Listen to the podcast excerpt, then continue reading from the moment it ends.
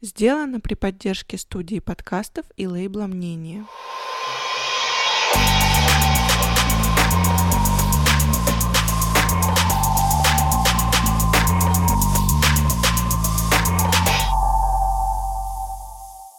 Всем привет, с вами подкаст «На коленках». Это подкаст, в котором мы приглашаем различных людей и обсуждаем с ними их неудачи, успехи, а также что их мотивирует. Дорогие слушатели, если вам нравится то, что мы делаем, то у вас есть великолепная возможность подписаться на нас на Патреоне. Во-первых, это будет поддерживать нас в наших начинаниях и помогать нам развиваться дальше. Ну и плюсом ко всему... Наши слушатели будут получать выпуски на день раньше и абсолютно без цензуры. И также у нас на Патреоне еще выходят разогревы, в которых мы обсуждаем... Как всегда, слезы, переживания переживания, боль, утраты, счастливые моменты. Что нас бесит. Какие-то факапы. Ну и все в таком духе. Мы хотим, чтобы вы знали, что даже по подписке за 1 доллар вы очень сильно поможете нам развиваться. Подписывайтесь на Patreon. Все ссылки в описании. Сегодня у нас в гостях Таисия Попова.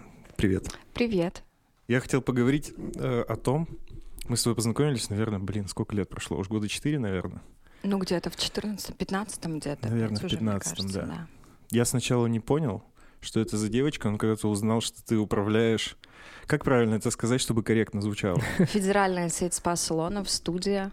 Спа-салонов. Это спа-салон, да. Окей. Блин, и я... Как это произошло? Ага. Как ты к этому пришла? Ну, вообще, я переехала в э, Пермь, я сама из Республики Коми, переехала в Пермь в 2013 году. Вообще работала я, в общем, на государственных тендерах, организовывала а, мероприятия всякие детские, юношеские по финно-угорской деятельности. Финно-угорская деятельность — это а, маленькие народности в России. А потом произошел какой-то переломный момент, все тендеры отменили, все отдали государственным предприятиям под реализацию в, в регионы, в районы. Ну и я осталась, в общем, без работы, одна в Перми. Мне было 18 лет, я позвонила своей подруге, она говорит, слушай, мы открываем тут прикольное заведение, оно не совсем, ну, обычное, но тебе понравится. И с этого момента я зашла в компанию к своим партнерам сейчас уже. Это было маленькое заведение на две комнаты. А, мы профилируемся на эротическом массаже для женщин, мужчин и пар. А, сейчас говорю об этом гордо. В 2014 году я немного переживала, сейчас говорю а об этом гордо. Почему? тебе как-то стеснялась этого? Ну, мне было 18 лет, понимаешь? То есть, что в 18 лет мне говорят, это эротический массаж. Я, ну, здорово, классно, да, хорошо. Вот, а потом я где-то за полгода вообще очень плотно погрузилась в эту тему, поняла, что это очень крутая практика, плюсом ко всему у меня началось какое-то духовное развитие, параллельно с, связанное с какими-то медитациями, с Азией, да, вот совсем а, телесными практиками. И это прикольная штука, как оказалось тогда для меня. И сейчас до сих пор считаю, что это очень круто, когда ты можешь отделить а, реальность, мысли, разум от каких-то м, телесных удовольствий. Вот с этого момента мы там начали работать, продвигаться, расширяться. Сейчас у нас уже четыре филиала по России. Это Новосибирск, Симферополь, Крым. Мы захватили первые, зашли на Крым, как только Крым присоединили к России. А, Тюмень и вот Пермь. С 18 лет? С 18 лет. Я 6 лет в этом э, бизнесе, в этой нише работаю, 6 лет уже. А можно поинтересоваться, как можно заниматься тендерами в 18? Да, я тоже. Ты, ты... А это интересная штука. Я училась в гимназии искусств при главе Республики Коми. Это в Сыктывкаре, такой Хогвартс. Гимназия искусств? Искусств, Каких да. искусств? Темных. А там разных пять, пять отделений. Там, в общем, с первого класса это гимназия для одаренных детей, для, для детей сельской местности. То есть, если ты классный и в селе не находишь себе развитие, выигрываешь на Олимпиадах, тебя приглашают учиться туда. Это бюджеты за счет государства. Я тоже выиграла там две или три Олимпиады от школы. И в седьмом классе в гимназию искусств училась там. А там вся гимназия профилируется на том, что у тебя первая половина дня — это общеобразовалка, а вторая половина дня — это круто. Это раскопки, поисковые отряды, палаточные лагеря. Это ты все лето где-то в полях, в горах, в, на каких-то приключениях. То есть я пять лет занималась раскопками. Восьмой, девятый, десятый, одиннадцатый класс. И еще год ездила, когда закончила гимназию в Псковскую область, а ты на выкоп... военные раскопки. Выкопала да. что-то? А? Выкопала что-нибудь жесткое? Людей, солдат. Серьезно? Да, Жесть. очень круто. Блин, а, а динозавры? Псковская область, нет, дина... мы на Великой Отечественной война. Очень крутой момент был, когда ты поднимаешь, э, предположим, я лично не поднимала, но вот у меня девочка из нашего отряда подняла, подняла медаль за боевые заслуги. А, если человек пропал без вести, с этой медалью. По, по номеру этой, этой медали можно найти, кто это, и сообщить его родственникам, что мы нашли вот на таком-то фронте, в такой-то области вашего солдата, и вот его медали передать. Но это круто, и это было в детстве, точнее в юношестве, и это так воспитало вообще Поэтому у меня такой разноброс. Я, то есть, с поискового военного отряда в э, сферу эротического массажа. Ты сейчас этим не интересуешься? А, чем? Да, да, я смотрю, я смотрю, у меня ездят ребята, но сейчас в связи с пандемией в этом году ничего не было, я очень хотела поехать, но а, в этом году ничего не случилось, наверное, в следующем году. У меня классные преподаватели там были, они до сих пор ездят, уже очень взрослые люди. В общем, это здорово. Воспитывает очень сильно. Так вот, училась ты, значит... Да, и я ездила в Кудымкар, Пермский край, э, ездила в Кудымкар, там был финно-угорский лагерь для финно-угорской молодежи со всей России, Мариэл, финны, э, коми, коми-пермяки, все там собирались.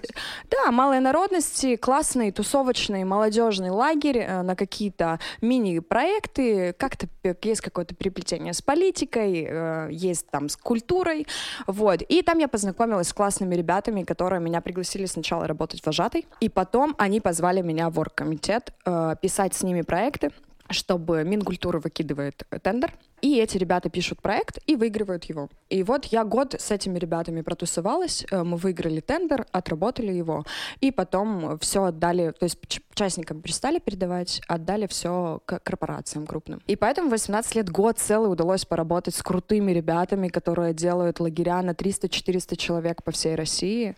Сейчас они уже не работают, все в Москву уже перебрались заниматься какими-то более фундаментальными делами, но это было здорово. Я хотел просто затронуть тему на самом деле. Как ты относишься к теории, что ледниковый период был намного раньше, чем, ну, заявляют как бы сейчас люди? Вы слышали эту историю?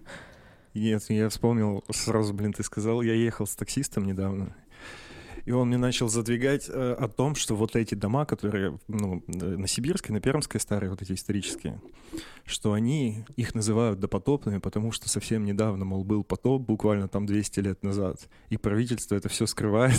Ой, боже. В общем, какую-то жесткую теорию выдвигал. Слушай, ну вот эти дома, Ленина, Сибирская, это моя любимая улица. Вообще, ну, да, вы знаете, да. да, что это эти улицы строились по э, от архитектора из Петербурга, именно поэтому, когда ты сворачиваешь на Сибирскую, ощущение, как будто ты в старом Питере. Очень прикольно. А самое интересное, я летала в Питер и ходила по этой улице, по прототипу, которой построена наша Сибирская улица. Реально похоже. И там, там даже цвет домов, понимаешь, вот они прямо идут друг за другом, и все вообще Ctrl-C, Ctrl-V. Да, Ctrl-C, Что за тема с ледниковым периодом? Да, интересно. Да блин, просто на самом деле сейчас ученые утверждают, что ледниковый период ну, наступил из-за того, что метеориты попадали на Землю. Угу. Это было типа миллиарды лет назад. Ну. Вот, на самом деле, а, это произошло совсем недавно. Насколько? Типа... Не, не помнишь? Нет. Но не очень давно. Просто наша Земля, она постоянно переживает эти циклы. Но люди, не, ну, ученые не учли тот факт, что а, ну, глобальное потепление, оно циклично. Понимаешь? Ну, как То есть, бы да. Я просто начал еще читать книгу про глобальное потепление. Вот. Очень интересно. Ну, нравится тебе, да? Увлекся. Короче, в 2100 году мы все умрем. Все хорошо. Блин, так мы и так уже мертвые будем, Просто то, что ты наблюдаешь сейчас, например, вот эти пожары постоянно, а, всякие там потопы и все остальное, это вот, это уже началось. Предвестник? Да. Слушай, ну я могу прокомментировать это только одним. Вообще все в этом мире циклично же уже. И давно уже все выяснили. И литература циклична, и экономика циклична, и история циклична. И президент не цикличный. Президент у нас уже 20 лет цикличен. Поэтому я думаю, что теория с ледниковым периодом вполне себе э, вероятна и вполне себе работает. Думаю, что мои предки, да, были какими-то замерзшими людьми, которые, наверное, потом оттаяли. Просто я читаю эту книгу, она просто... Как книга называется? не помнишь? Короче, «Необитаемая земля» называется. Дэвид Уоллес, Уоллес Уэллс. Это журналист, на самом деле, просто он собрал все факты в одну книгу, очень жесткую. Ее просто невозможно читать. Я, я, я на десятой странице, и там уже просто апокалипсис какой-то происходит, понимаешь? То есть он описывает э, все, что как бы предположительно будет. И то, что было, и что на это все влияет, Очень интересно. Короче, прям жесть. понял. 50% суши затопит, понимаешь? Мы, Саша, да ты мы сейчас- так отверженно веришь мы на Урале, мы, выживем, Мы конкретно да. Ну, те, кто здесь останется на Урале. Ну, на высоте, да. на высоте. Почему ты так веришь в это? А, потому что в это верят многие. И ты Ты- один из них. И у тебя стадный инстинкт, они верят, и ты веришь. Ну, типа того. Ну, естественно, я не могу никак проверить. Слышал, слышал про Бога. Нет, я все, я все подвергаю критике. На самом деле я не доживу до этих лет. Мгм. То есть мне ок. Это как я читаю еще одну книгу, где нападут инопланетяне через 400 лет. Через 400 лет. Блин, ну это же, ну ты же понимаешь, что это... Но готовиться начали уже сейчас к тому, что прилетят через 400 лет А инопланетяне. получается, это Марвел, это предвестник вообще. Они показали, как все будет по факту. А, Так что вот, странную литературу читаешь. я люблю фантастику. Можно сделать очень круто, не рожать детей, чтобы не подвергать свое потомство этим ужасам, которые описаны в этой книге. Кстати, я вот, я вот не планировал. Я, и, я и именно сейчас... с этой целью не завожу детей. Именно с этой И спасибо за... Чтобы они не мучились. Я хотел спросить про образование. Э, Хотел спросить, есть ли оно у тебя и насколько, как тебе кажется, оно вообще важно в 2000, там, ну, в 21 веке сейчас? Вот смотри, образование не оконч... оконченного высшего у меня нет. А, Я поступила в Плеханова на менеджмент, а, но тогда, когда 18 лет я уже начала заниматься бизнесом, отучившись первый курс, я поняла, что эта программа, которую они дают, это полная... Ну, не соответствует Да, действительности. Да, не со- это абсолютно не соответствует действительности. Конечно, может быть, какие-то более фундаментальные знания я бы могла там получить. И сейчас я читаю «Капитал Маркса», который я должна была прочитать там на втором курсе э, менеджмента. Наверное, я, может быть, с этой целью немного жалею, что я вот не пошла туда, да, не закончила, не пошла. Но сейчас я очень хочу получить образование. Знаешь, по какой причине? Потому что все курсы повышения квалификации, на которые я хочу сходить, требуют высшего образования. И это единственное, ради чего мне нужна вышка, потому что я прошла кучу разных курсов, там, от НЛП, психологии до э, мини-MBA э, в РНЦПК Пермском, да, в котором, но у меня нет сертификатов, потому что без высшего образования, диплома они не обучают, то есть меня не во что переквалифицировать. Тебе действительно это сейчас нужно? Нужно, знаешь что? Э, Нужно э, получать какие-то новые знания, искать э, правильные, хорошие источники информации. Из-за того, что очень много информационного шума, в котором мы просто живем, бесконечный информационный шум. Конечно, можно сказать, что все фундаментальные знания можно найти не э, в школь... за школьной партой, а можно найти в книжках ну, потому что там же все написано. Возьми книгу, изучи ее, выяви для себя то, что тебе действительно важно, примени это на практике. Ну, то есть я верю в какое-то самообразование, наверное, больше, да. Но если идти работать в, в большой бизнес, а не в микропредприятии работать, а развиваться, масштабироваться на всю Россию, наверное, образование это важно. Но это только для того, что для публики, наверное, только, да. Но вот про образование хочу сказать только одно. Очень важно образование, школьное образование. Я потому что подверглась вообще потрясающему воспитанию в гимназии. Э, Мне дали просто столько знаний, которых вот люди до сих пор, там, 26 лет, не знают об этом. Поэтому я очень переживаю за общеобразовательную программу в школе. И вообще за, э, за тем, куда двигается наша образовательная система, а, наверное, только за это. А если взрослый человек захочет э, что-то узнать, то все есть. Google, не знаю. Все мое образование это Google, я вам честно скажу. Ну, честно, потому что я... а, у нас компания, которую мы строим с нуля, мы ее сами построили, у нас нет там какого-то коммерческого директора из Кока-Колы, который приехал и сказал, так будет вот так, потому что это тенденция, потому что это принесет денег. Мы все сами узнавали, а, проходили, а, бились там головой об асфальт, да, снова поднимались и делали что-то другое, более крутое, более классное, и это заходило, и это продается, нас любят, ну, вообще, наш бренд вот студия считается там а, одним из э, топ-10 лучших брендов в этой сфере в России. Но я все черпаю из книг и из интернета абсолютно. Мне нужно какой-то вопрос, там, я, я не знаю, ну такой вот, знаете, KPI для оператора, например. Я иду, поднимаю там 25 тысяч книг про это, изучаю, смотрю интернет, смотрю лучшие практики, внедряю что-то у себя, это не работает, я меняю, внедряю что-то у себя, это работает, я думаю, круто. Все, оставляем так, пока не сменился рынок, пока не поменялась ситуация. Вот. За школу переживаю, за школу очень переживаю. Да, да, да, я понял. А почему именно за Вот. школу? Потому что школа жизни именно. Потому что у нас все плохо с образованием школьным. Я смотрю на друзей своих детей, и мне их жаль. Ну, типа, понимаешь, потому что а, мне 25 лет, и я а, работаю в крупной компании, которую отчасти, ну, имела участие строить сама, да. Я была почти по всей России, от Таймырского полуострова до Калининграда, во всех городах, и по делам, и по просто по жизни. И это не потому, что у меня а, такое стремление к жизни, я такая, знаешь, лидерские качества во мне от Аяза Шабудинова. Нет. Это просто потому, что мне когда-то в 11-12 лет преподаватели в школе объяснили, что это крутой подход к жизни, и если ты будешь так жить, это будет круто. Сейчас, к сожалению, вот мне кажется, очень мало этого в школе, очень мало с детьми мы занимаемся, очень мало. Все в Да, телефонах все знаешь. время, все слушают Клаву Коку, снимают видео в детстве ТикТок. нами никто не занимался. Родители пофиг, они тебя отдают вот в это заведение. И должны как бы, да, доверять же должны да, системе. да, система тебя как бы и вообще... Ну да, я Но у не помню, что в детей, школе не нас учили жизни прям.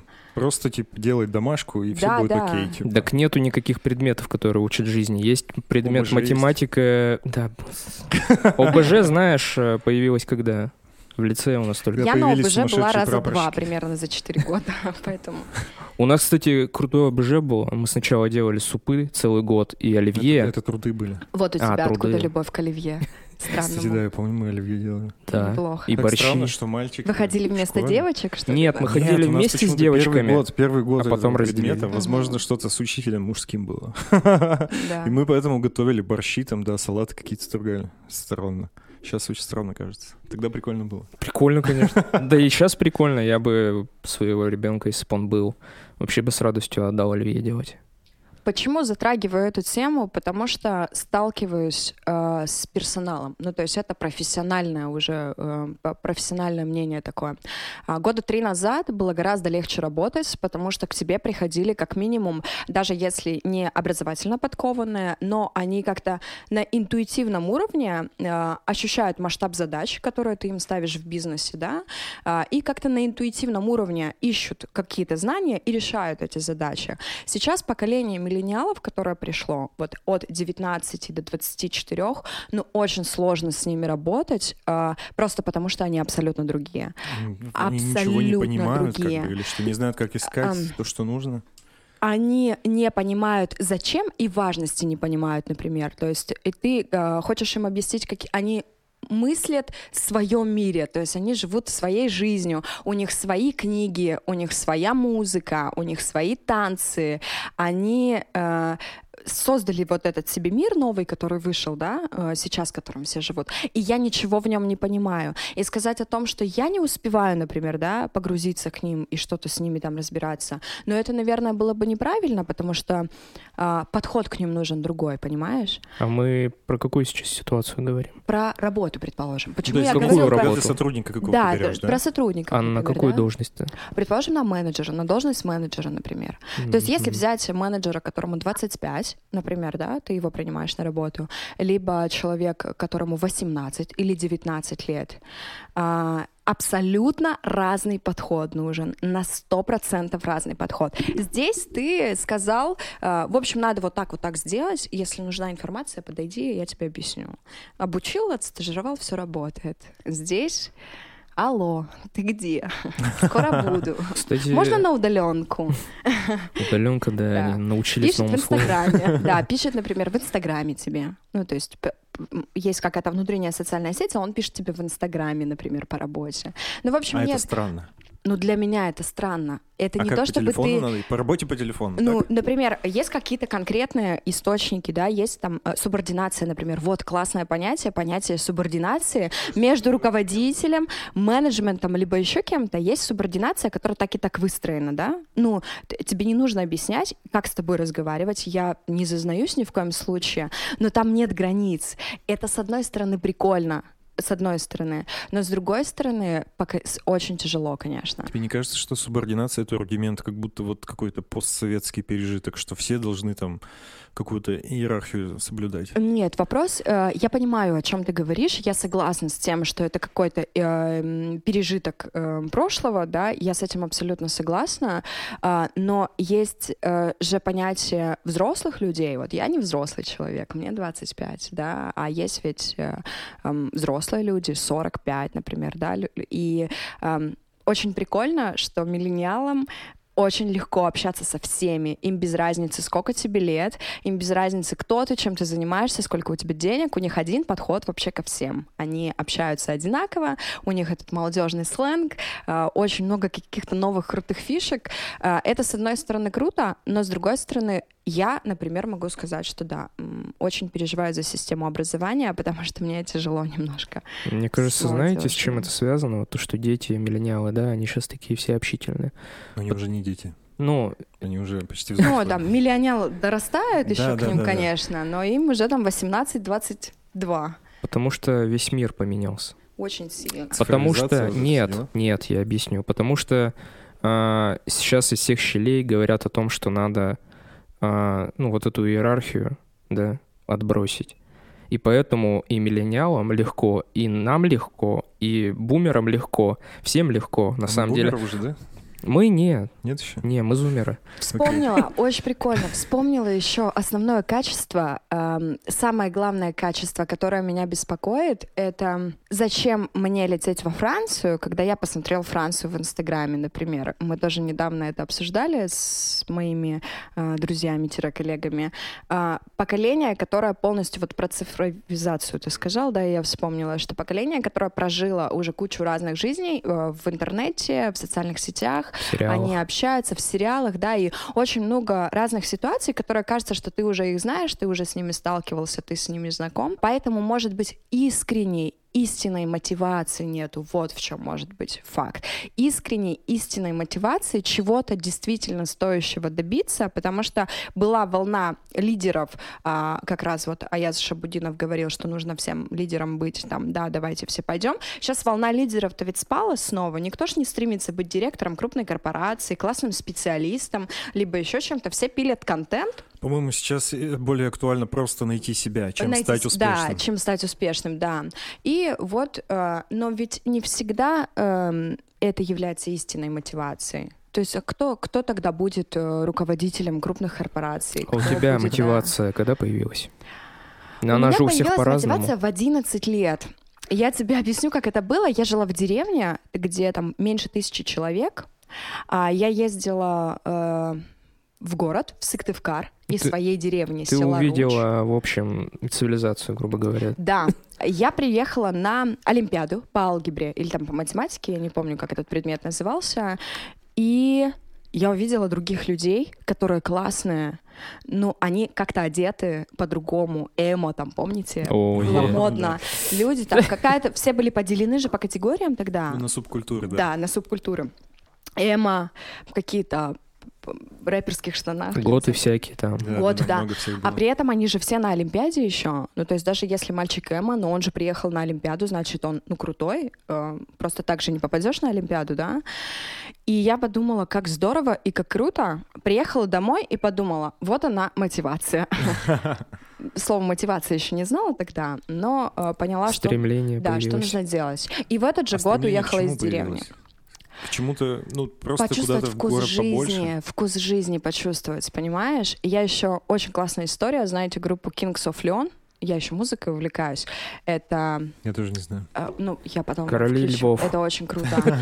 Это очень крутая группа. Эм, Мне мальчик подарил э, на Олимпиаде, ну, мы там три или четыре недели жили, все там какая-то, ну, школа сначала была, подготовка, потом еще что-то.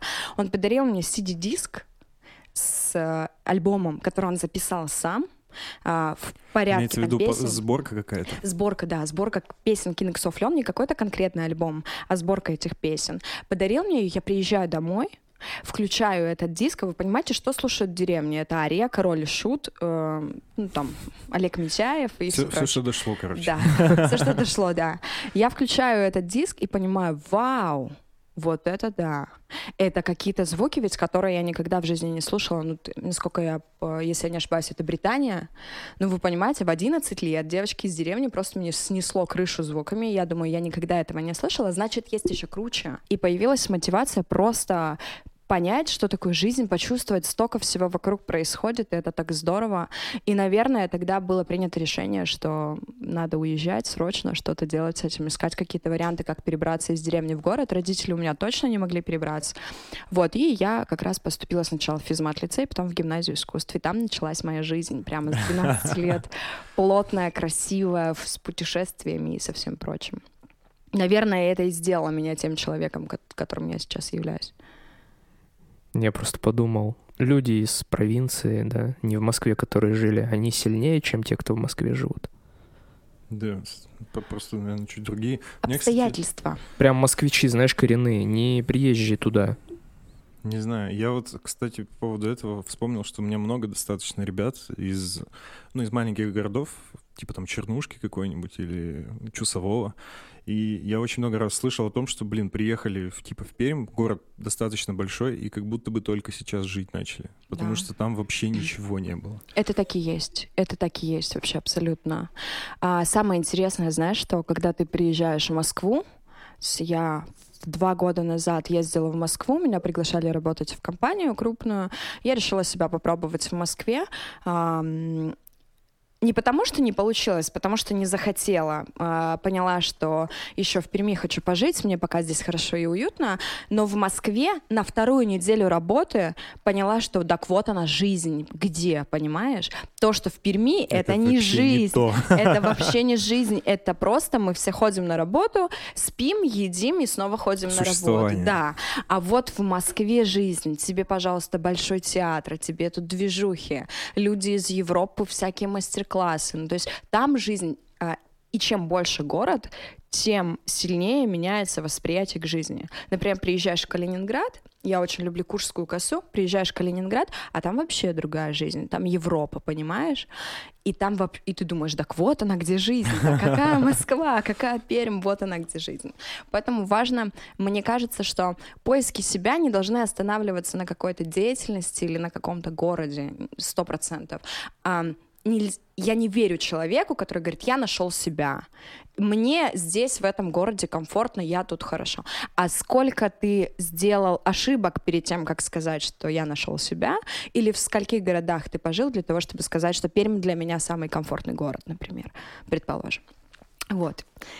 Поэтому я с опаской всегда отношусь к людям, которые говорят, я нашел себя, я лидер, и мне комфортно, хорошо, это моя ниша и все прочее. А сколько ты в Москве прожила? А, я часто бываю в Москве. Нет, ну именно вот так, что ты в две недели. Работать. Я две была недели? прямо в сумасшедшем ритме с утра до вечера две недели. Это были полные рабочие недели. И через две недели ты сказала, нет, я не хочу, я уезжаю. Я, я захотела в Пермь. Во-первых, я захотела в свою команду, я очень по ним соскучилась. Э, во-вторых, эм, очень много суеты. И в этой суете очень сложно разобрать то, что ты действительно должен делать. Ну, в общем, я просто от, период адаптации не прошла. При каждом переезде есть период адаптации. Может быть, это психологически, может, мне сил не хватило, может, еще что-то. Сказать, что я жалею, что я уехала, нет. Вообще, очень рада, что вернулась. А, все на своих местах. Так что классно. А поиски себя?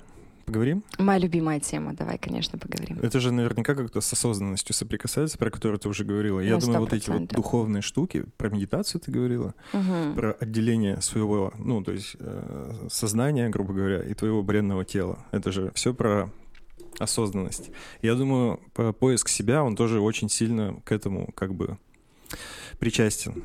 Как вообще ты начала этот путь? Как ты поняла, вот где ты есть? Чем ты хочешь заниматься? И поняла ли вообще или до сих пор нет? И как я уже сказала, да, что пока не поняла точно, не могу поставить точку, потому что еще столько можно запятых поставить. Про осознанность к себе, наверное, это произошло на раскопках. Потому что когда ты оказываешься в ситуации, когда а, тебе очень сильное идеологическое давление идет, вот про Великую Отечественную войну, про бои там и про все прочее, тебе эм, сложно оставаться там сухим человеком, понимаешь? Ну, то есть, когда ты там поднимаешь братскую могилу, ну, это пробивает вообще нехило. Э, и очень странное чувство для ребенка, потому что взрослый может э, понять, что это за эмоции. Эмоции сожаления, например, да, либо переживания какая-то. А ребенку в 13 лет или в 11, ну, в 12 я поехала первый раз, очень ведь сложно понять, что это за эмоции. Ты же раньше ее не испытывал, и поэтому там началось очень много анализа постоянного, что я сейчас испытываю, что происходит, почему это происходит и все прочее. И с этого момента вся эм, сухость человеческая, вот это маски всякие, они упали и начались искренние, истинные какие-то поиски постоянно думаешь, а что это, а что здесь и все прочее. И вот 18 лет я попала на практику, на первую практику. Э, я вообще коми-зырянка по своей национальности. Э, знаю коми-язык, кстати, и финский тоже немножко. Я вся в народности, мне очень нравится вот вся этника, это очень люблю прямо. И поэтому м- попала я на древнеславянскую практику от какого-то там вождя какого-то племени, там вообще на каких-то... Я была на Мань-Пупунёре тогда. А, это столбы выветривания, седьмое чудо света России в Уральских горах. И там была какая-то практика, и знаешь, меня прям пробило на этой практике, там какие-то шаманские песни были, то ли что-то такое, и меня прям пробило. И я поняла, офигеть. Вы знаете, как удар под дых, когда у тебя вот прямо пережимает все горло. А что пробило? Ну там в общем, какие-то песни были. Медитация была. Что такое медитация? Медитация вообще как работает? Ты должен сидеть в неподвижном положении для того, чтобы тело занемело, и голова начала думать по-другому как на гвозди люди встают. Знаете, зачем на гвозди люди встают? Ничего ведь особенного нет. Это же не какая-то духовная практика встать на гвозди. На стопе 70 тысяч нервных окончаний. Одновременно встав на гвозди, в мозг посылается э, по 70 тысяч с каждой ноги импульсы. Мозг Там взрывается. типа да, мозг суперпросветление. что-то, да, ну что-то он, знаешь, мозг, никогда же с ним такое не происходит, смена нейронных связей происходит. Мозг же это машина, ее как программируешь, она так и работает. Вот, и там играл, играла какая-то музыка, мы что-то представляли, там же тебе диктуют, там вста- э, расслабьтесь, э, расслабьте там шею, глаза, там все прочее. Вот, и в какой-то момент стало настолько эйфорийно, круто вместе с музыкой, атмосферой и со всем прочим, что показалось, что хочется теперь постоянно достигать этого состояния. Ну вот состояние бесконечной эйфории, потому что после медитации ты реально а, минут 10, кто-то больше, кто-то год, кто-то 20 секунд, находишься в состоянии абсолютной эйфории. Это как наркотик. То есть ты в него улетаешь и, и чувствуешь какую-то невесомость внутри себя, ощущение странное. И с этого момента начала изучать. Столько практик перепробовала, очень много. А, медитации, все, что связано с йогой, а, все, что преподают там, в школах пермских, например, да, в йога-студиях и всем прочем. Самая крутая древнеславянская медитация. Ездила на Курскую косу, но випасы не была на двухдневной. Ну, я на двухдневной, я, по- получается, приехала на Випасану, и она мне не зашла. И я с нее уехала. Вот. Я поняла, что все, что там происходит, э, либо уровень людей не тот был, Имеется в виду а, ниже? потому что все А. первый раз приехали, да, да, все первый раз приехали. А я подумала, это пустая трата времени для меня сейчас, потому что те проблемы, которые может решить эта випасана, давно решены для меня уже. Там типа обед молчания. Наверное, вот. с нуля надо было туда приезжать скорее, чтобы погрузиться. Да, да, да, да. Так мне было все понятно. Я приехала, переночевала там одну ночь э, и с утра уехала. То есть буквально была один день и полдня. Там днем я уехала, потому что я поняла, что я лучше поеду и схожу на какую-нибудь классную тусовку, послушаю крутую музыку и от этого вдохновлюсь больше, чем от сидения 10 дней в одной позе. У меня был знакомый, который э, ездил на Випассану, он рассказывал, по-моему, на 10 дней. И он рассказывал о том, что вот, да, обед молчания, и ты под конец уже как бы выходишь, начинаешь с людьми разговаривать, аж слезы наворачиваются, потому что, блин, ты прям соскучился по разговорам обычно. Ну, это как ковид, знаешь, все вкус теряют к еде, запахи теряют, потом, когда возвращаются запахи и вкус, все начинают плакать. А я научилась ценить это в моменте. Ну, то есть вот я разговариваю и ценю это в моменте. Стараюсь не тратить ресурсы в воздух. А, Что-то ем, стараюсь наслаждаться этой едой прямо здесь и сейчас, для того, чтобы потеряв, ну, то есть мы же, когда что-то э, ценить начинаем, когда что-то теряем, правильно? А я не хочу э, ценить, когда что-то теряю, хочу ежедневно ценить, в секунду, в моменте, поэтому... Поэтому, наверное, так. Сейчас я вообще ничем не занимаюсь. Вообще духовных практик нет. Я набила себе 22 татуировки, максимально по всем практикам защитила себя. Везде она лепила на себя всякие обереги. Я про них тоже хотел Да, спросить. вот у меня же везде всякие полоски, там кресты. А покажи вот э, тут вот У нас логотип Очень э, похоже. перед сном, да, такой же практически. Это комизрянские знаки, это ковер, получается, это солнце, ну, ковер либо солнце, говорят. Это олени рога, то есть это символ оберег защиты у комизрян считается. Вот. Поэтому я такая для себя все поняла, что вообще где происходит, с Богом подружилась. Прикольно, знаете, как классно дружить с Богом? Ну, когда ты его самого находишь для себя, кого-то для себя находишь, и с ним тусуешься, как бы. Он у тебя свой, ты ни в какие религии особо не погружаешься, при этом фундаментально знаешь, про что эти религии. Собирательный образ со всех религий, например. Вот. И все, Сейчас вообще ни о какой духовности не думаю, и так классно, прикольно. Очень прикольно, когда есть образ. Обожаю людей, которые представляют из себя стиль. Ну вот ты смотришь на них, а у них даже речь какая-то другая, которая только ему со- свойственна, да, например. Музыкантов таких очень много классных, да. Поэтому сейчас я занимаюсь собирательным образом. Пытаюсь найти свою речь, как мне говорить, как мне подавать, что мне больше подходит. А, пытаюсь эм, мхат, руки, движения, очень важно, да.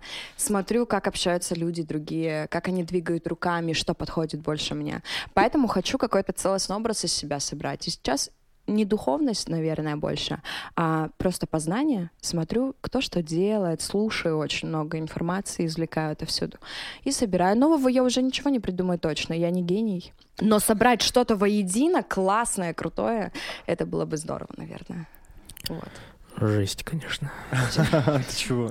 Ну, я... я ну, Саша далек от духовности. Я вообще, я просто существую. Я просто нахожусь. Никогда не Я углублялся в эти все истории. пытался поговорить. Я как-то... Я бросал курить год назад. И Так. когда я сильно подвыпил, мы были О, на дне рождения друга. история. Да, я начал рассказывать о том, что, ребята, как я бросил курить. Я... У меня была мысль... А э, ты сейчас что- бросил? Ты не куришь? Я сейчас балуюсь. Ну, Ну, не суть. Но тогда я бросал курить сигареты, у меня была прямо цель. Я говорил себе, что мое сознание, оно намного сильнее, чем мое тело. А зависимость, она, ну, физическая. Физическая. Да-да-да. И Мгм. поэтому я с легкостью сейчас принял решение и просто не буду курить. Но только я это часа полтора рассказывал. Меня тогда сильно никто не понял. Но я сейчас-то понимаю, что я как бы просто хотел донести свою мысль. Ну и в целом это сработало. Вот эта мысль о том, что ну, мое сознание, оно сильнее, чем что-то физическое у меня. Если бы ты привел это пример с гвоздями, то я бы понял. я не знал тогда пример с гвоздями. Ну вот надо было. На самом деле идея крутая, и э, самое важное, что про современное образование, вот вернемся, да, про всякие курсы и все прочее. Очень э, плохо, что все учат нас быть какими-то активными. Каждый день нужно вставать, решать какие-то проблемы. Там ты можешь, ты молодец. Ну вот отовсюду же это прет. Инстаграм невозможно смотреть, что не пост, то там какой-нибудь лидер э, мнений, э, личный бренд чей-то вычурно рассказывает тебе о том, что э, как классно, что он проснулся, и там у него спорт и работа, и он такой успешный, и с ума сойти.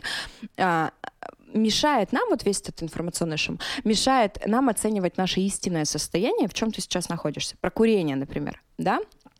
Вот я очень хочу бросить курить. Я уже, знаешь, как меня? Я там с Айкоса на сигареты, потом с сигареты на самокрутки, потом снова на Айкос. Ну вот я так пытаюсь как-то бросить. Но я сейчас понимаю, что у меня ресурса заниматься этой проблемой нет. Всегда же ресурс нужен, чтобы решать эту проблему. Поэтому я не гружу себя, а от этого я не нервничаю. Ну, то есть я такая, Тася, надо бросить курить. Ищем ресурс. Знаете, как у железного человека. Ресурс не найден. Да. Все, ресурс не найден, следовательно, пока отложила. Но тема про сознание — это машина. Мозг же круто, его можно всяко программировать вообще, как хочешь. Я попробую так бросить курить, спасибо за совет. Пока Попробуй. у меня... У меня сработало. Да, это круто, круто. Э, Я хотел спросить про татуировки. Я был очень удивлен, когда в первый раз увидел тебя. У тебя же прямо все, ну, блин, эти полоски, это так странно выглядит. Да, Расскажи да. историю. Ну вот у меня от шеи до колен, получается, у меня новая полосочка появилась. Это более чувствую, что- ровная, чем раньше. Чем Ну, это там, знаешь, эта татуировка была вообще большими усилиями э, сделана.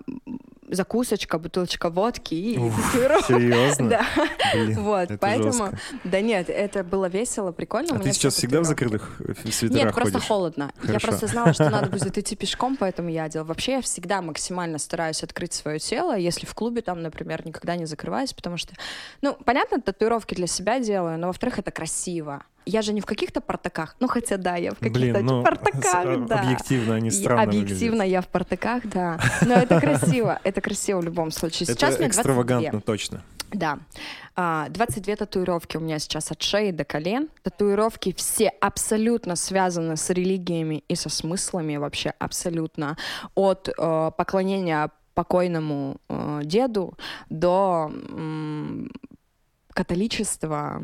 Прикольно, вот этот очень крутая татуировка. Хотите расскажу? Она реально крутая. Не, не звучит как что-то религиозное. Да. Не, выглядит, не Это- выглядит как Это единственная нерелигиозная татуировка. Это кольт 1840 года, который был сделан для гражданской войны в Мексике. Точный прототип. Выпустили 40 штук. 1840 год, э, Мексика, гражданская война. При тестировании поняли, что он э, не стреляет, потому что забыли сделать курок. А, Серьезно. Я слышал эту Бракованная историю партия. где-то. Бракованная партия вышла, и все э, 40 штук в 1840 году по всему миру разослали самым влиятельным людям, политикам, сувениры? просто сувениры, политикам, наркобаронам, террористам, убийцам, ну там все самые вот кто был. 40 штук таких, и вот 41 у меня точная копия в архиве нашла, ребята, как выглядит, понимаете? Вот, а все остальные все религии. Бог, духовность, я э, в это, например, я люблю Данила Хармса, я ношу на теле, знаете, кто такой? Нет. Гений абсурда, э, литература, Данил Хармс пишет черный юмор от детских рассказов до черного юмора жесткого. Прикольно. Вот у него, например, есть мой... э, он пишет скетчи маленькие, очень смешные. Например, мой сосед э, купил себе собаку, назвал ее Барахло и возил ее в кресле от мотоцикла. Точка.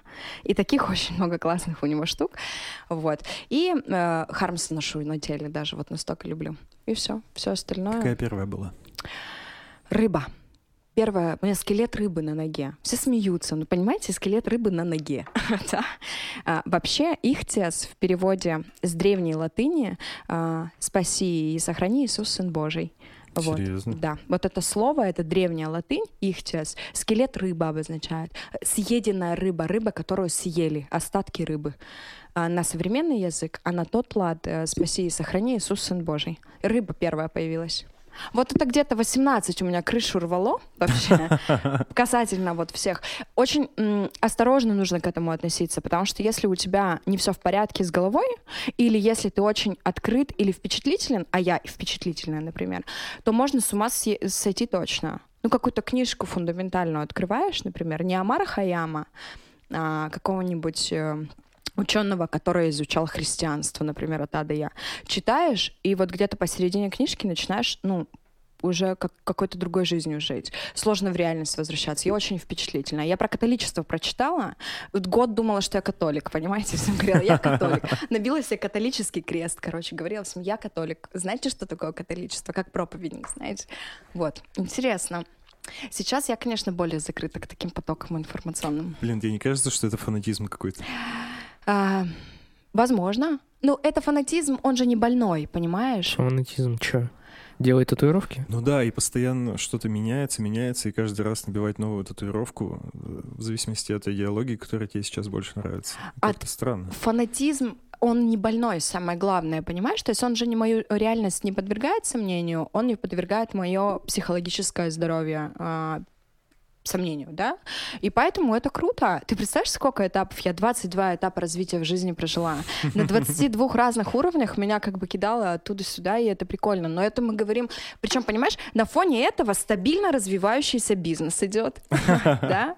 А, Стабильно открываются салоны. Мы открыли интернет-магазин органической косметики, занимаемся консалтинговой деятельностью.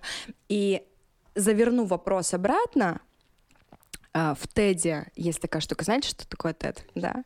В Теде есть такая прикольная штука, когда 40 минут рассказывают одну историю, чтобы пошутить в самом конце. Ну, британские юмористы, мне друг вот недавно рассказал, что британские юмористы так любят, полтора часа у них идет рассказ какой-то, и в самом конце шутка длится 10 секунд, и все такие, да ладно, Это актуально сейчас? очень. Ну, говорят, в Британии... Нет, прямо сейчас не знаю, но возвращаясь к... К чему? К поиску себя и ко всему прочему, да, ты спрашивал. А, На этом нет остановки. Не останавливаюсь на этом дальше. Больше круто, столько всего происходит в мире, хочется все пощупать, все узнать. И к вопросу о разделении телесного, а, разумного и ментального. Ну, то есть ментально я вся в татуировках, я изучаю религии, я познаю мир, вкусы, запахи людей, эм, не знаю, все что угодно. Э, функционально телом я нахожусь на работе, ну, э, разумом на работе нахожусь. А все остальное у меня вот с вами сейчас. Поговорим про бизнес. Я познаю мир книга интересная Да, была. вспомнил. Про, Блин, про бизнес? да, про бизнес. Э, Не хочешь? Надоело тебе. Надоело про бизнес. Все, Да столько про бизнес все говорят. Серьезно, да, есть. Ты же слушала. Там же Да. все бизнесмены. Все про бизнес. Очень много бизнесменов. Я очень часто шучу на эту тему. Кстати, меня многие ненавидят за это. Я в Инстаграме прямо, в Твиттере очень люблю Твиттер. Вы сидите в Твиттере? Да. Я установил себе вчера. Очень крутая штука, блин, обожаю Кого вчера ты позавчера лайкнул А, пост? позавчера, значит, да, позавчера. Очень круто обожаю, лайкнул. Очень круто лайкнул. Что-то, видимо, классно лайкнул. Обожаю Твиттер. Поэтому я всех максимально жестко всегда, прямо жестко критикую. Вот когда у меня новый проект, я бизнесмен, у меня новый бизнес, э, теперь мы, у нас бизнес, мы запишем гайд, а, составим чек-лист и будем завтра успешнее всех успешных. Ты их в Твиттере находишь, опускаешь? Нет, я просто в Инстаграме, в сторис всегда это говорю, что хватит. Я отписалась вообще от по тысяче людей просто из-за этого, а, которые раньше были классными ребятами, мы с ними курили самокруточки, пили кофе, а теперь они стали почему-то Стартаперами. да. А теперь они бизнесмены, у них бизнес, они пишут какие-то чек-листы, составляют какие-то гайды, у них там вообще какая-то коворкинг пати, там что-то у них вообще происходит. Вот не очень я это люблю, потому что я знаю кучу крутых ребят, у которых немного подписчиков в Инстаграме, да, и которые, эм, которые, ну, просто классные. Они делают какие-то проекты, да, даже вы, ребята. Ну, блин, подкаст на коленках сказать. это очень круто. Я когда первый раз послушала, я подумала, блин, круто. Очень, если все перевести на английский язык, очень похоже на Лондон, где-то в какой-то э, прикольной, очень маленькой, комфортной студии идет какая-то классная движуха. Очень хочу туда попасть. В, туда, в студию, послушать, что там происходит. Видишь? Это же круто. Но у вас же не 200, там, 200 тысяч подписчиков в Инстаграме, а очень хочется, понимаешь? Ну вот хочется про это слушать, смотреть, говорить, это прикольно, а получается смотреть про другое. Я, кстати, просто тут недавно еще задумался об этом, вот о наших всех этих делах, да, 600 сейчас у нас подписчиков, все такое.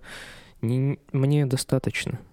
Да ты чё? Я, я- нет, я чувствую, что, ну, Тебе больше и не надо, да? мы просто в один момент оба зациклились на том, чтобы давай, короче, нам нужны прослушивания, нам нужны прослушивания срочно, типа давай, давай, давай, делай все дерьмо на свете, чтобы у нас были прослушивания. Нет. С другой стороны, да, я это тоже Мне по понимаю. кайфу просто ходить и общаться с людьми. Все. Прикольно, э, это все то же самое, что и про музыку. Например, э, занимаюсь музыкой очень интенсивно, про музыкальный селект... э, ну, про музыкальных селекторов слышали что-нибудь? Нет, что это Ну такое? вот есть диджеи, есть селектора. А, Чем занимается селектор? Он а, приходит на вечеринку, это я вам сейчас вот по-пермски прямо А, понял, как типа вы- обрубок выборка объясню. какая-то, типа, да, вот он приходит такой, просто. да, он классно, он приходит и говорит, я сводить не очень умею, но сейчас, короче, в ближайший час будет так круто, что все будет очень классно, все кайфанете, да. Вот. Сережа Кейси, знаете? Нет, я не знаю. Диджей Кейси. Не знаете? Ну вот Местный? Не Мест, местный? Сережа Кейси, местный диджей. Вот Сергей Кейси, от- я его искренне отношу к вообще к музыкальным селекторам, хотя это практика Европы у нас в России вообще, ну даже не говорят об этом. А я как бы больше на, на Европу всегда равняюсь, когда на такие темы рассуждаю, чем по- на Россию. Музыку ищешь дома, прослушиваешь 3000, три- там, 3000 тонн музыки, и попадается какая-то песня, которая на Spotify там 620 человек прослушали, Она да? очень крутая, да, я понял. а она просто сумасшедшая. И ты думаешь, а почему я не знаю этого артиста? Ты его гуглишь, а его нигде нет, даже на Фейсбуке. У, него есть какая-то там страница на каком-то музыкальном портале. И ты думаешь, ну блин, ты же классный, классный. А он, наверное, тоже думает, что Я никому не нужен. Типа, Нет, или что? не то, или чтобы он, никому. Или он думает, что мне этого этого хватит, достаточно. да, что это круто. Он как бы выпустил продукт, э, и этот продукт сейчас живет. И какая-то девочка из России в городе Пермь, сидя на Макаренко в однокомнатной квартире, такая, о, классный трек. И репостнула его везде себе, во все плейлисты добавила всем друзьям. Я недавно просто еще тоже такая же ситуация была с музыкой. А, Один чел из Завтракаста, Тимур, который, он вот как раз делает Завтра Тюнс. Он, ему, да, ему нужен был один трек, и он нигде его не мог найти. Нашел, короче, на каком-то сервисе, я забыл, где можно общаться с артистами. И он, ну, типа, покупаешь трек и можешь написать артисту, типа... И он написал, говорит, спасибо, и тот говорит, нихера, чувак, типа... Купил? Ты Ты купил купил это этот трек? за деньги? А там реально тоже такое, ну, вот, типа 10 прослушиваний в год. Ну Вот, а, а трек вообще просто бомба на самом деле. Ну вот, плохо, что наши, как это сказать, ну вот мы находим, да, какие-то вещи достаем вот со дна, не опираясь на попсу. Вот, ну, любим вот, ну, такие вот... Мне кажется, это А знаешь, нас какой-то- много таких. На самом деле. То есть нам кажется, что нас таких немного, а потом ты открываешься вот этому потоку информации и людей, и они начинают ведь собираться рядом с тобой. Ну да, это какое-то маленькое комьюнити из 10 человек, Ну которое да. приходит в кафе Света для того, чтобы попить кофе, обсудить какие-то классные, нестандартные новости, обменяться какой-то информацией. Попса же, почему попса? Потому что и она популярная. Ну да. Ну, масс- масс-маркет. Да, Да. поэтому там все хайпят. А вот Ну вот если возвращаться к этому, вот ты говоришь, что тебе хватит, я думаю, это просто какая-то штука, как достигаторство какое-то, знаешь? Типа сейчас 500, завтра чтобы 1000 была, потом 10 тысяч, потом типа 100. мне растет и растет типа по кайфу. А у меня как будто наоборот. Я тебе Так говорил вы об должны этом, ты дополнять чуть-чуть, друг друга. ты чуть-чуть как будто достигаешь цели, вот мы с тобой говорили, и типа я чувствую чуть-чуть, что прикольно, но на следующий день я лягу спать, я проснусь, и мне снова будет, типа я снова буду чувствовать, что еще надо. А ты не заходи туда, не Это смотри же на статистику. классно. Я перестал смотреть, но Вот у меня все равно супер. в голове. Я просто знаю, что я хочу больше. Это классно, вы друг друга дополняете, понимаете? То есть в команде всегда должен один человек быть, которому всего мало. Это основа любой классной, э, любого классного стартапа. Это раз. Это основа любого крупного бизнеса, даже так два. Должен быть один человек в команде. Если команда у вас из двух человек, то 50% компании — это круто. А, Поэтому э, человек, которому всегда всего мало, который будет искать возможности для развития, поэтому вы дополняете друг друга, и это классно. А у тебя такого нету? Человека в компании? Нет чувства, что всегда мало. У меня всегда это чувство есть, но это я же, его это же гашу. страдание. Да. Нет, Это нет, ужасно. я не страдаю, я не в минус ухожу. А, м, Гашу его, к сожалению, ежедневными какими-то бытовыми проблемами, там, от нерасчищенных дорог в Перми, которые там ты идешь по колено в снегу, до высокого спроса на такси, потому что там оно стоило 59 рублей, сейчас 280. Мне не жалко, но, блин, почему, да? Какие-то бытовые моменты, что поесть на обед. И они а, глушат желание ам, истребления к ам, большему, большему, большему. Но потом ты останавливаешься в какой-то момент, щелчок ловишься на мысли. Так, нужна переоценка ценностей. Закрылся дома, переоценку провел, понимаешь, этого мало, хочу больше. Идешь дальше, больше делаешь. Просто странно, что такое делать больше, ребят? Ну вот научите меня. Больше, что такое? чем ты сейчас. сегодня такой, да, ты сегодня такой встал и начал делать больше. Может, качественнее два раза, лучше два раза делать? умылся или что ты де- сделал? М, Нет, имеется в виду вот в каких-то достижениях. Ну вот даже если, ну, например, берем подкасты и прослушивания, типа, всегда хочется больше. Ну, э, на примере, когда мы начинали, и ты думаешь, вот, к, к примеру, там тысячу было бы классно. Потом ты достигаешь эту тысячу и думаешь, ну это вообще ничего. Ну да. И, и ты сразу обесцениваешь это, и, ну, ставишь себе другую цель. И вот эта вот э, установка новых целей постоянно, без остановки, вот это вот такое же страдание постоянно. Но ты не, ты не обесценивай то, что было раньше. А как это, блин, я не ты не понимаю, это- обесценивай, ты, блин, скажи, Это люди, э, круто. Нет, хочется сказать, что типа да, это, мы к этому Круто, ты пришли, мол- но это да. ерунда, потому что можно больше. Вот, это подход, э, гештальдики надо-то закрывать вообще. Вот, вопрос-то в чем? В том, что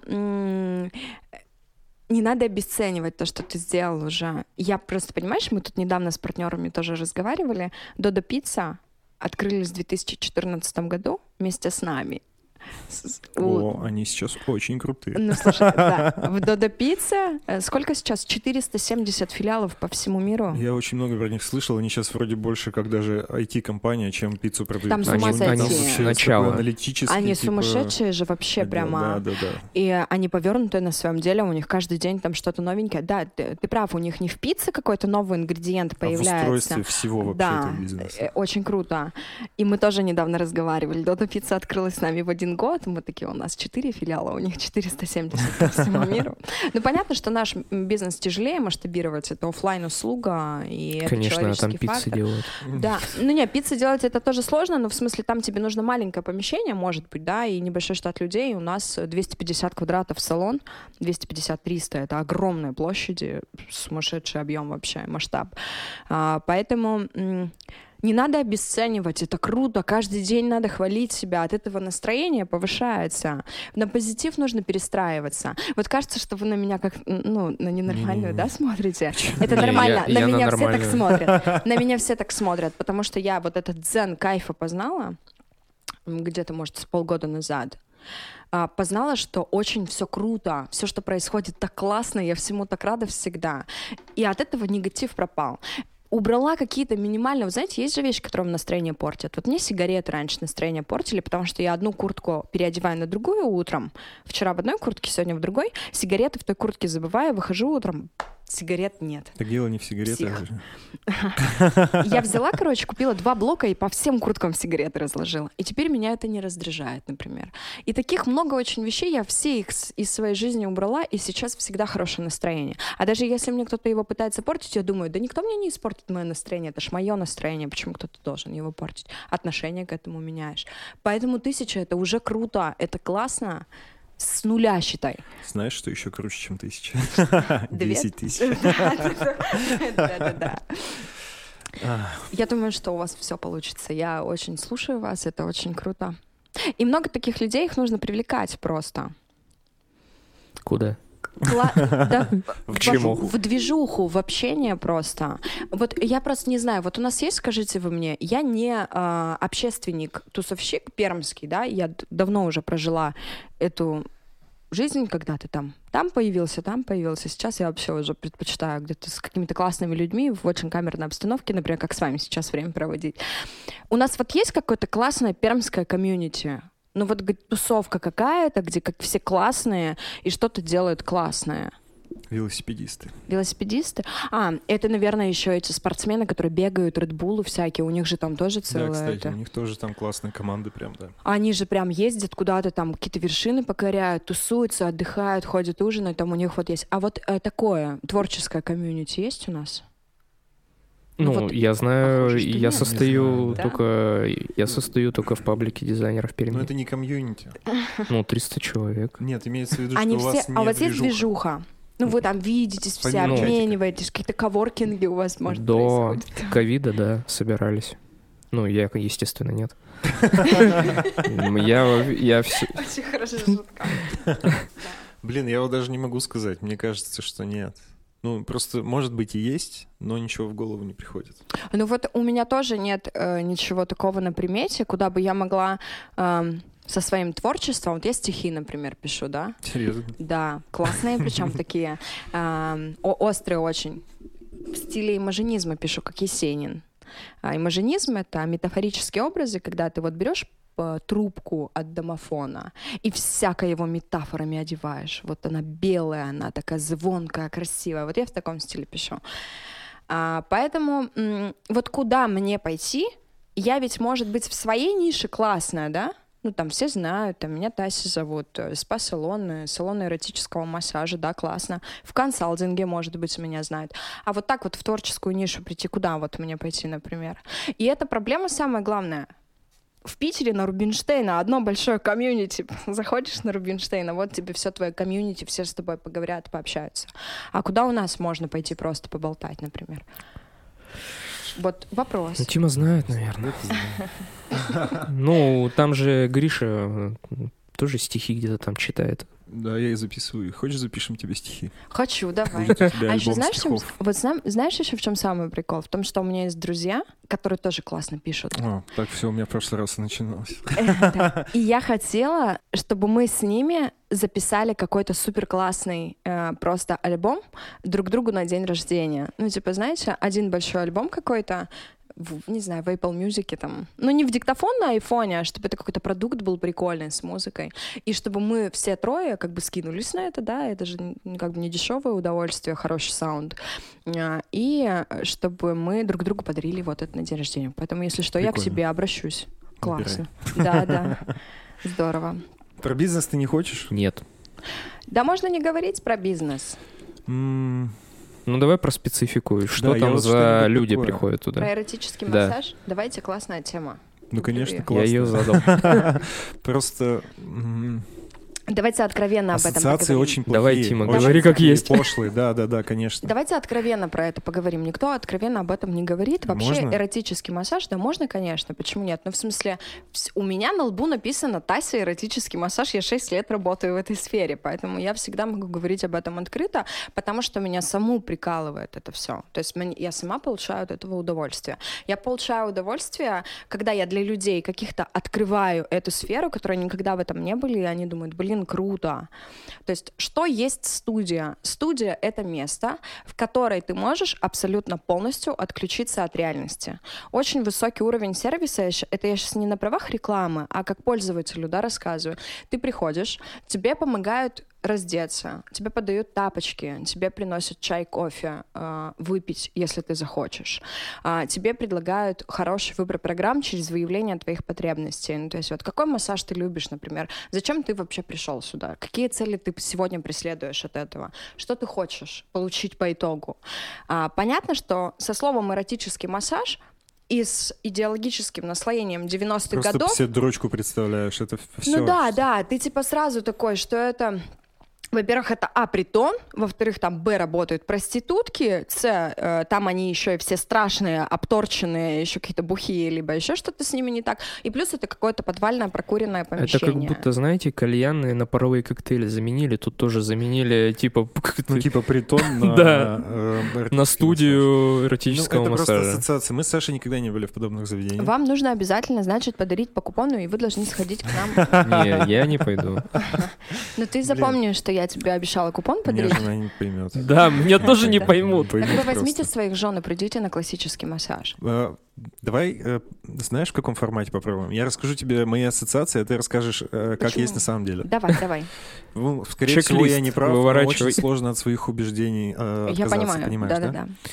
Я представляю себе очень темное заведение в черно-красных тонах, все обшитое бархатом. Мгм. Такой там интерьер? Нет, нет, нет, давай я сначала А. закончу. Все вывалить хочешь? А, ну и, грубо говоря, туда приходят очень некрасивые, тучные мужчины с бабками, Да, с очень одинокими сердцами.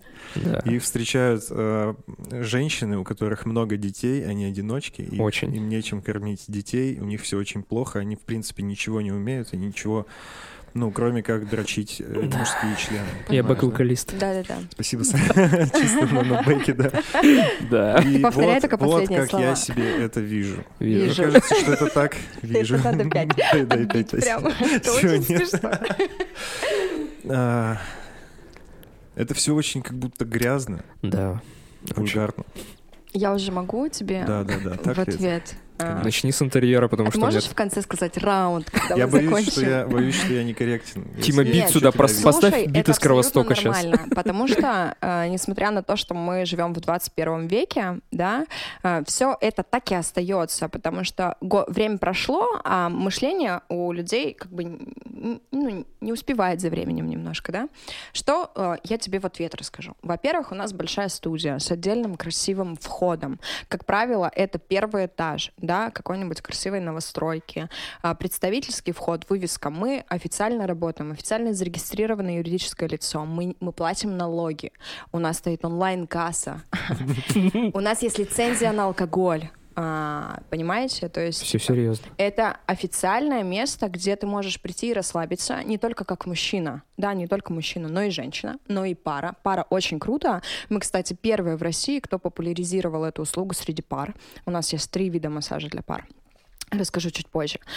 Кто у меня работает, кто у нас в салоне да, работает, кто в нашей студии работает. Это красивые, классные девушки, которые... М- тема щепетильная, я понимаю, всегда щепетильная.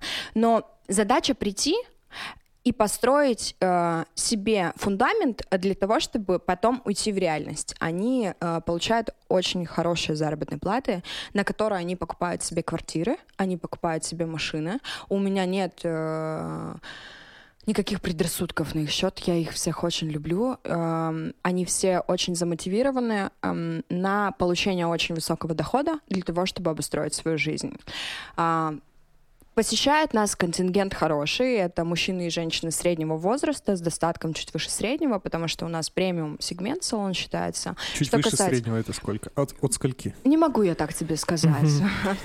Ну, прайс же есть у вас Блин, на сайте каком-нибудь. В среднем ты можешь отдохнуть у нас от двух с половиной тысяч до 15. Все зависит от времени, которое ты провел, и от желания, да, которое А на пару, соответственно, X2.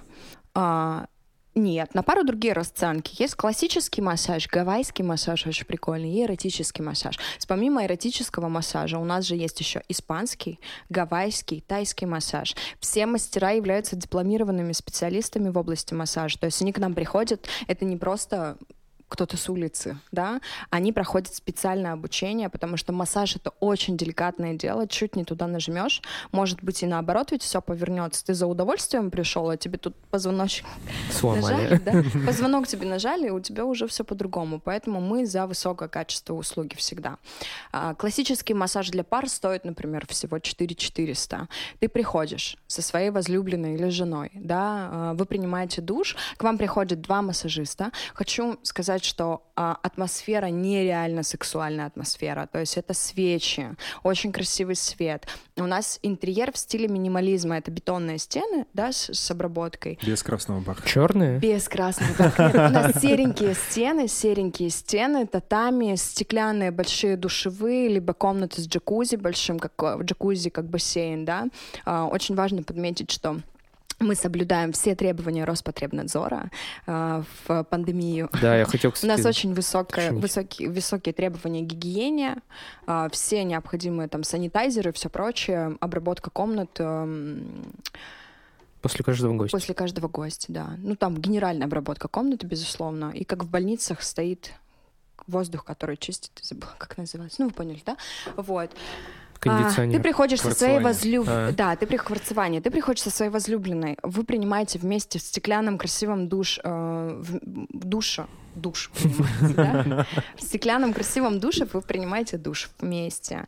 А, К вам приходят два красивых э, массажиста, да, две красивые модели. Они выполняют вам массаж с крайней точки головы до кончиков пальцев ног и оставляют вас вдвоем. Дальше у вас идет часовое свидание. Вы либо можете там, не знаю, заняться любовью вдвоем со своей женщиной, да, а, либо там, не Ничего знаю. себе. Ну, в общем, Ничего себе. это атмосфера, атмосфера очень классная. Смутился? Я нет.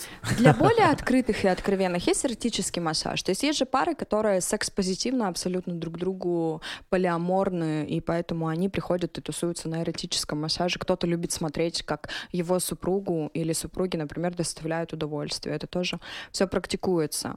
Самое главное, что у нас э, нет никаких интим-услуг, эскортов, выездов и всего прочего. У нас есть охрана, то есть все это очень безопасно и очень конфиденциально, поэтому людей там каких-то состояний дикого наркотического или алкогольного опьянения мы не принимаем. Для нас очень важно репутацию сохранить. У нас четыре города, поэтому мы, мы больше за позитив. Вот знаешь, как кинки пати, например. Тусуются же на кинки пати все. Но там про секс. Вот у нас секса нет, но в принципе позитив такой же. Позитив к этой услуге, к такому виду отдыха. Не знаю, насколько я прибила твои эм, э, впечатления об этом слове эротический массаж. Но самое главное, что ты докуда не придешь.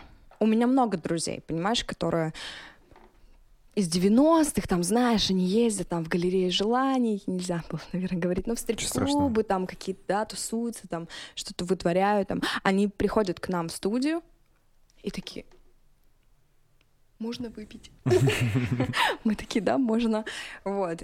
Поэтому приходите с супругой, отдыхайте просто на классическом массаже, открывайте для э, себя внутри пары какие-то новые грани э, секса, да, какой-то но, новые грани удовольствий, наверное, разных. Удовольствий очень много.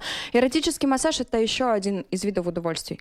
Знаете, сколько всего вообще в жизни есть извращений разных, которыми людьми, люди занимаются, что слово как бы эротический массаж — это просто ну вот там стоит в углу где-то эротический массаж, а здесь тут разные всякие извращения, поэтому...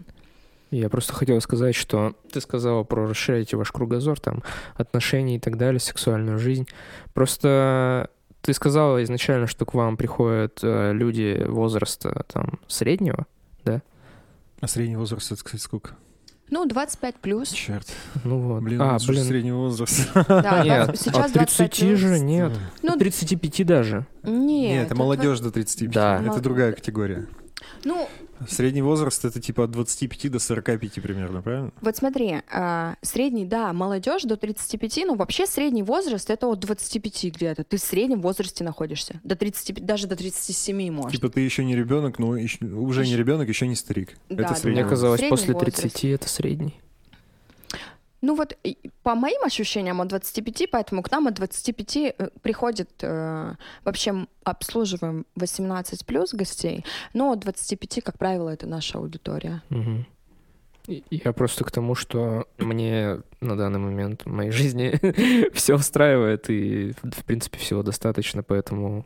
А вот я и не навязываю, это Да, самое я главное, понимаю. да. Ты я купон предлагала? могу только, могу только предложить э, рынку вот такой вид отдыха. Мы это делаем круто, у нас это хорошо получается, поэтому мы предлагаем э, его рынку. Пользователи довольны, и это самая главная похвала. Так и все-таки доход выше среднего это сколько? Ну вот смотри, еще раз говорю, отдохнуть у нас а, на где-то работу от двух с половиной хочу от двух с половиной тысяч до эм, до 15. До 15 можно отдохнуть хорошо. Ну вот, считай там, от, если ты зарабатываешь от 40, то, в принципе, ты можешь себе позволить отдохнуть. У нас от 35, от 40, почему нет? Ну что такое две с половиной тысячи рублей? Это обед в ресторане или час массажа в студии? Отлично. Да, выбирать э, тебе, как говорится. Пойдем с тобой вдвоем, как, Да не- как Я пара. не пойду. Спасибо большое, что дослушали до конца. У нас в гостях сегодня была Таисия Попова. Таисия, спасибо, что пришла в гости. Мне было с вами очень круто, ребята. Я желаю вам развития, процветания и буду всячески поддерживать ваши начинания. Класс. Куда-то голос пропадает, я ура сказал. Ура. Да.